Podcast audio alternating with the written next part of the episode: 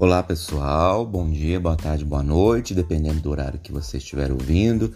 Eu sou o professor Fernando e esse aqui é o nosso podcast Papo de Professor. Essa semana que se passou eu tive uns contratempos, eu não consegui fazer a nossa reflexão semanal e por conta disso eu tô gravando apenas hoje aqui. Peço desculpas para vocês. Uma porção de gente me perguntando: e aí, cadê o dessa semana? Cadê o episódio dessa semana? Mas vamos que vamos gravar o de agora, disponibilizar para vocês e lutar bastante para manter a assiduidade ao longo dessa próxima semana agora, beleza? Bom, no episódio anterior nós começamos a desenvolver a questão das implicações que os baixos salários produzem para o trabalho docente e, é claro, para a educação como um todo. Agora nós vamos focar em mais algumas especificidades dessas dificuldades da carreira docente. Como nós já discutimos no episódio anterior, os baixos salários não são atraentes para uma nova geração de profissionais que poderiam assumir e poderiam garantir a continuidade da prestação de um serviço educacional de qualidade para todos nós, para todo o Brasil. Esse baixo salário está intrinsecamente ligado à questão do baixo poder aquisitivo. Isso traz as suas implicações sobretudo na necessidade de se usar o salário apenas para a manutenção das necessidades básicas existenciais. Aí vocês vão falar assim para mim: "Ah, Fernando, mas isso acontece em todas as profissões". Eu sei, mas como é que é o nome do nosso podcast aqui? Papo de professor. Então, acaba não sobrando renda para aquisição de uma casa confortável, um carro bom, né, um carro moderno, para realizar uma viagem em família, uma viagem que seja bem interessante, para comprar ali todas as vestimentas, os calçados, praticar uh, as atividades de lazer, porque o lazer é um direito, investir em cursos de formação uh, de interesse particular da pessoa, né? aquele curso que o professor deseja fazer, independentemente dos cursos que são oferecidos pela rede onde ele trabalha. E dessa forma, esse baixo poder aquisitivo impacta diretamente na questão da não opção de continuidade de uma pessoa que já está na carreira ou até mesmo impacta na, no ingresso de novos profissionais dentro de uma rede. Nós também precisamos frisar, principalmente nas últimas décadas, um sentimento de desânimo que se abate sobre todos os professores e uma grande insatisfação deles com o trabalho docente. Todos pode ser exagero, é claro, mas uma boa parte. Ao contrário da grande maioria dos, do, das pessoas que trabalham em outras profissões tradicionais, o professor, quando ele deixa o seu local de trabalho, quando ele vai embora da escola, o seu local ou os seus locais, como falaremos logo logo, ele não está apto ainda a começar a descansar naquele dia, ou naquele final de semana, ou naquele feriado prolongado.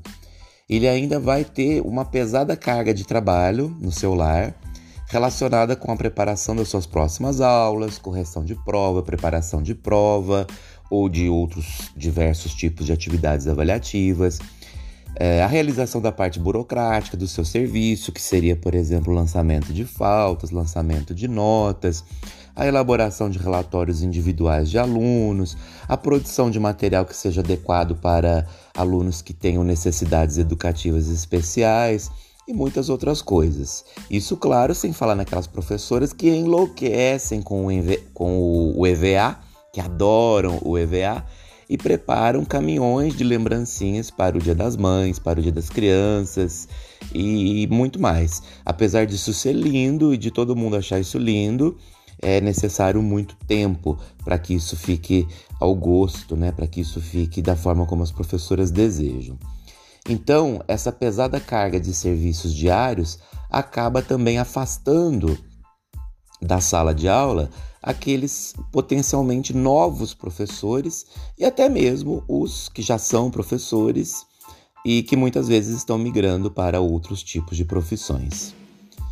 A gente precisa frisar também que, embora exista o pagamento de um valor proporcional a esse trabalho que é feito em casa, isso se chama hora-atividade, esse valor está distante da realidade. Ele não é capaz de recompensar à altura todo o esforço que é despendido pelo professor para a consecução das suas atividades.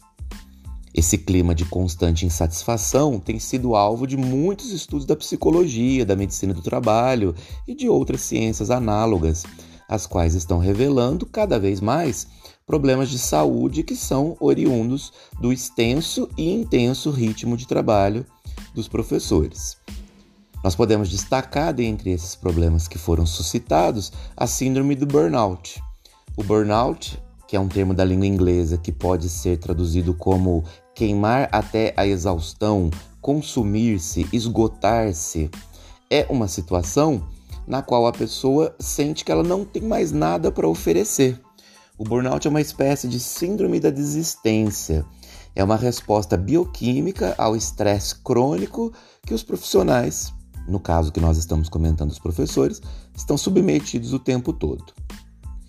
Existem algumas considerações, inclusive, que associam os casos de burnout aos baixos salários, visto que as pessoas que recebem esses salários mais baixos se encontram em situações mais graves de falta de controle das suas próprias vidas, é, pessoas que não têm ali uma, uma realização de desejos aquisitivos, e isso causa, sem dúvida, abalos psicológicos. Complementando essa tese, nós vamos ver que professores que ganham menos são exatamente os professores que precisam ampliar a sua carga horária, precisam dar mais aulas em mais lugares, muitas vezes tendo que assumir aulas em diferentes escolas né, ao mesmo tempo, para poder compor um quadro de aula semanal que seja capaz de lhe garantir um salário que permita suprir pelo menos as essencialidades do dia a dia. Eu, pessoalmente, conheci uma pessoa que dava aula em Mococa, em São José do Rio Pardo, todos os dias. Essa professora, ela saía de São José, ela dava aula em Mococa pela manhã, depois ela voltava para São José, dava aula em São José à tarde e em duas vezes na semana ela voltava para Mococa à noite para dar mais algumas aulas. Então, no total, ela trabalhava em quatro escolas em três períodos muitas horas de estrada, uma péssima alimentação, porque os horários das refeições eram sempre pulados, porque ela vivia na estrada. Enfim, era uma luta árdua pela sobrevivência.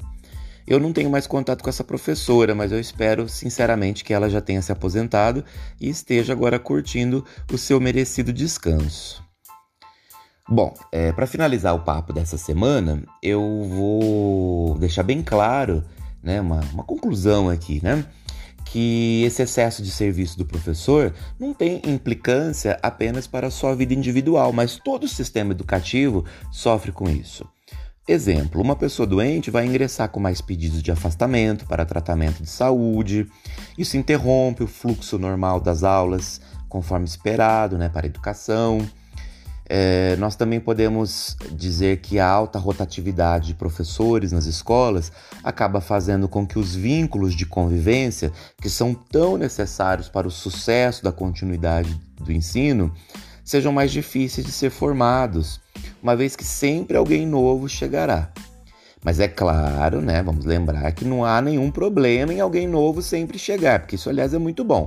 A questão problemática disso poderia ser a eterna necessidade de formação de novos vínculos com a comunidade escolar, o que poderia ser muito demorado em alguns casos, né? em algumas situações é, não poderia ser como esperado, principalmente naquelas escolas onde exista uma maior indisciplina, uma ausência de colaboração entre os alunos, uma baixa participação das famílias na realidade escolar dos filhos.